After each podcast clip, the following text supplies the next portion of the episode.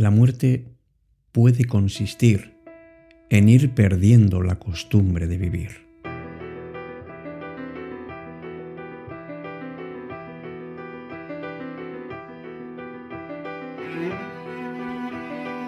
Hola, ¿qué tal? Muy buenas noches. Bienvenido, bienvenida a esta edición, la 523 de Cita con la Noche. Me llamo Alberto Sarasúa y quiero hoy, quiero hablar, quiero hablar contigo de la muerte. Quiero reflexionar sobre uno de los motivos filosóficos más potentes que tenemos las personas. Porque cada vez que fallece alguien cercano, nos recuerda, más o menos, que también nosotros haremos ese camino. Durante toda la historia de la humanidad ha habido muchas corrientes de pensamiento y creencias sobre qué sucede después de la muerte, sobre si hay o no hay algo más allá. Bueno, desde las primeras culturas, desde las primeras religiones, hasta las investigaciones actuales médicas y psicológicas, todo el mundo está de acuerdo en que es uno de los mayores misterios del ser humano. Creo que cada uno tenemos que buscar nuestras propias respuestas y encontrar serenidad ante aquellas ideas que bien nos den esperanza o bien nos den resignación. En el programa de hoy vamos a intentar reflexionar un poquito más sobre ¿Cómo debería ser nuestra disposición lo más natural posible ante un hecho tan inevitable como es el de la muerte?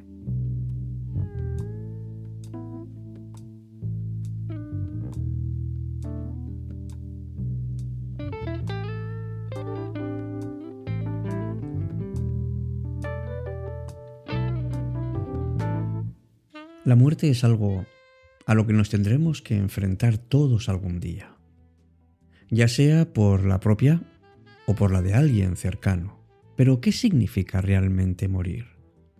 Muchos la ven pues como un fin, el final de una vida y el final de todas esas experiencias y relaciones que se han tenido durante ella. Sin embargo, otra forma de ver la muerte es como la pérdida de la costumbre de vivir. Porque la vida, amigos, amigas, es un proceso continuo de cambio y de crecimiento. A medida de que vamos envejeciendo, y eso lo hacemos todos, vamos adquiriendo nuevas habilidades, conocemos a más personas y experimentamos cosas nuevas. Pero la muerte supone el final abrupto de toda esa experiencia, de todo ese desarrollo. Supone que ya no habrá más oportunidades para aprender, para amar o simplemente para disfrutar de la vida.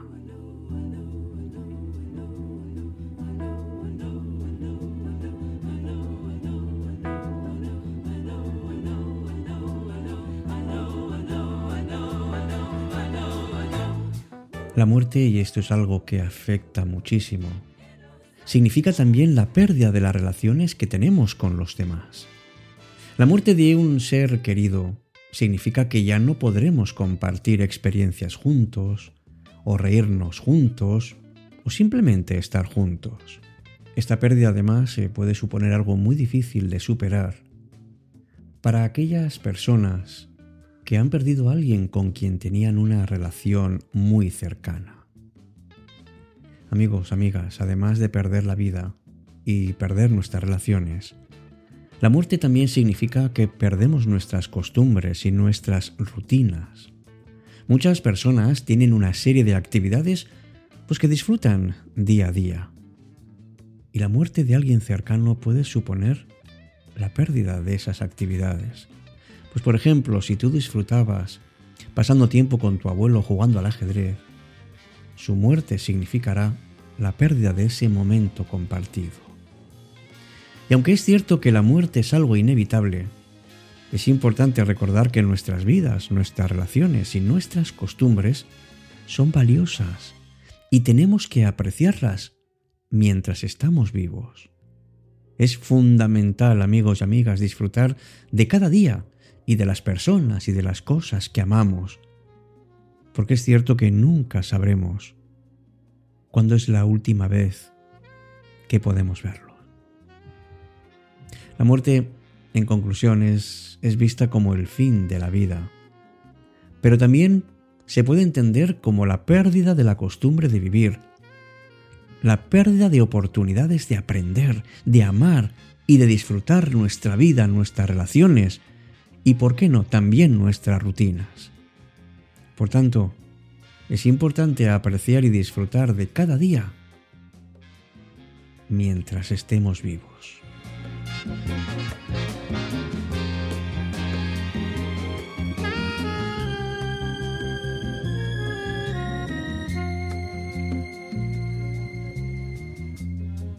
Cita con la noche. Alberto Sarasúa.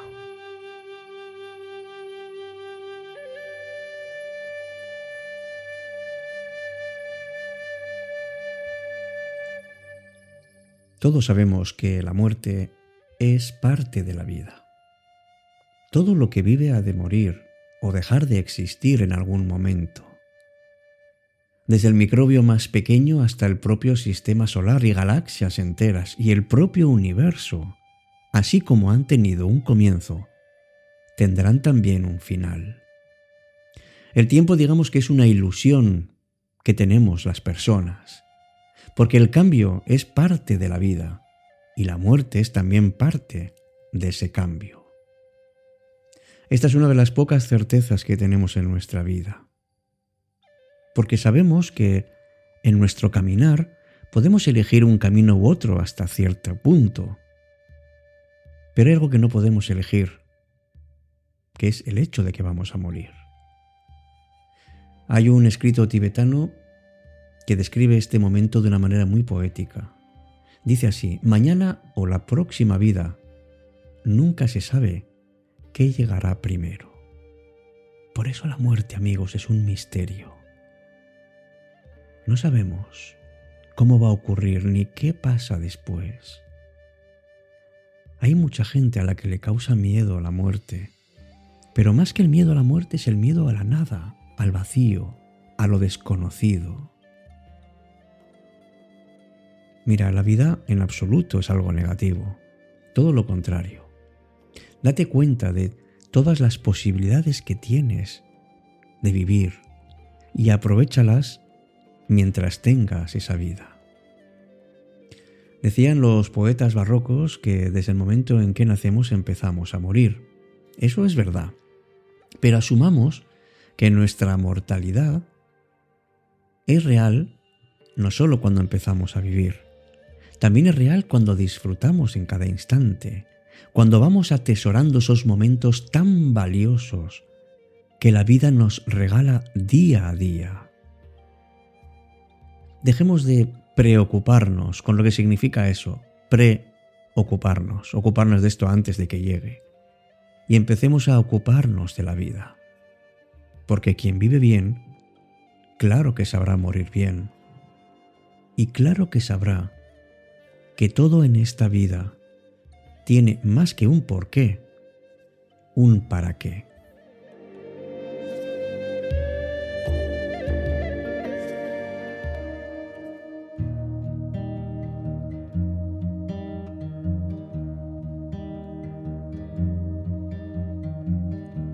La muerte y la vida van siempre de la mano. Y si decimos que la muerte es, digamos, el final de la vida, Pensemos que en nuestra vida tenemos otros finales. Por ejemplo, cuando muere nuestra infancia para ser adultos. Cuando muere nuestra inocencia. Cuando muere una forma de pensar con la que de alguna manera nos identificábamos y veíamos la vida de una manera y ahora resulta que la vemos de otra. Tanto en lo físico como en lo emocional, la vida se expresa a través de ese movimiento en el que la muerte y la vida se dan la mano. Por eso a veces la muerte no pasa desapercibida, porque de una manera natural se junta con la vida. Y uno puede pensar cuando mira hacia atrás en qué momento ha ocurrido este cambio en mí. Porque ha habido una muerte de algo, pero a continuación ha surgido algo nuevo. Y muchas veces no es un momento concreto, sino una sucesión de momentos que han conseguido algo nuevo en nosotros. Y esto se ve muy fácilmente en la naturaleza. Fíjate que la semilla que muere da lugar a un árbol. El huevo que se rompe da lugar a un polluelo.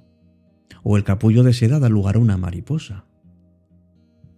Decía un sabio presocrático, que era Heráclito, como una misma cosa se dan en nosotros vivo y muerto, despierto y dormido, joven y viejo, pues lo uno convertido es lo otro, y lo otro convertido es lo uno a la vez. O sea que la vida y la muerte están juntas en nuestra propia vida.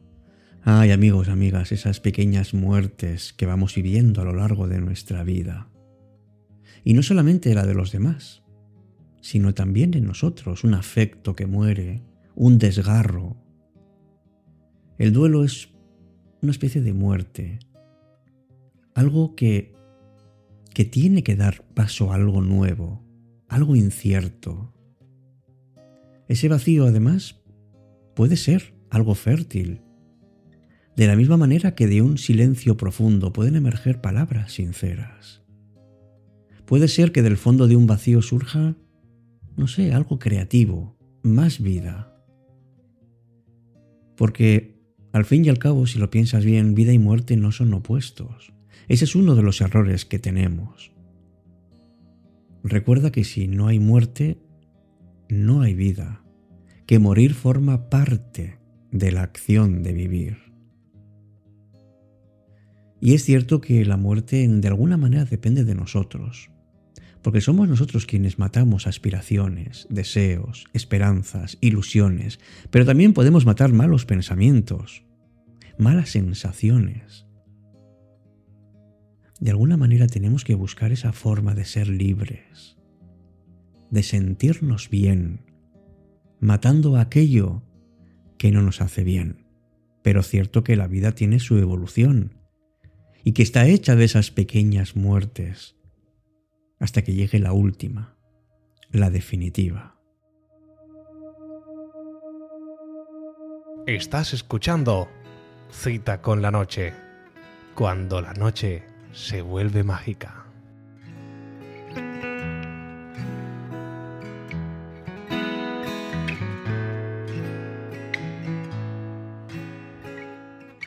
En el fondo nunca estamos del todo preparados para que se interrumpa ese devenir en cada uno de nosotros.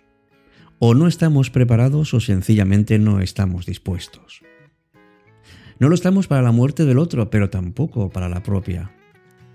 Porque en el fondo todos queremos continuar. Todos queremos que la vida sea algo fijo y que haya unos límites en los que podamos funcionar. Digamos que la muerte es como algo que se entromete, que interrumpe nuestra vida. Somos mortales, todos los hombres son mortales. Sócrates es un hombre, por tanto Sócrates es mortal, y quien dice Sócrates dice cualquier persona. Pero vamos relegando la mortalidad a un futuro que no queremos definir muy bien. ¿Y cómo sería si fuéramos capaces de comprender la muerte como parte de la vida? Como una forma de expresarla. Y si dejásemos de valorar la vida por la cantidad de años que hemos vivido y la comenzásemos a valorar según lo auténticos que hemos sido en nuestra vida, es decir, la calidad más que la cantidad, ¿no te parece que la presencia de la muerte es una llamada a que desarrollemos nuestra capacidad de amar? Se trata en definitiva de vivir de la mejor manera en que podamos en cada momento siendo auténticos, descubrir la vida que hay en el universo y abrazándola, proyectarnos en el futuro. Pensemos que somos más completos de lo que creemos. Y yo soy todo lo que puedo desarrollar, todo el potencial que tengo en mi vida. Y eso es lo que nadie me va a poder arrebatar. Con este deseo te doy las buenas noches y te deseo especialmente que valores más la vida, que valores más todo y a todos cuanto amas. Hasta pronto, te espero aquí, como siempre, en cita con la noche.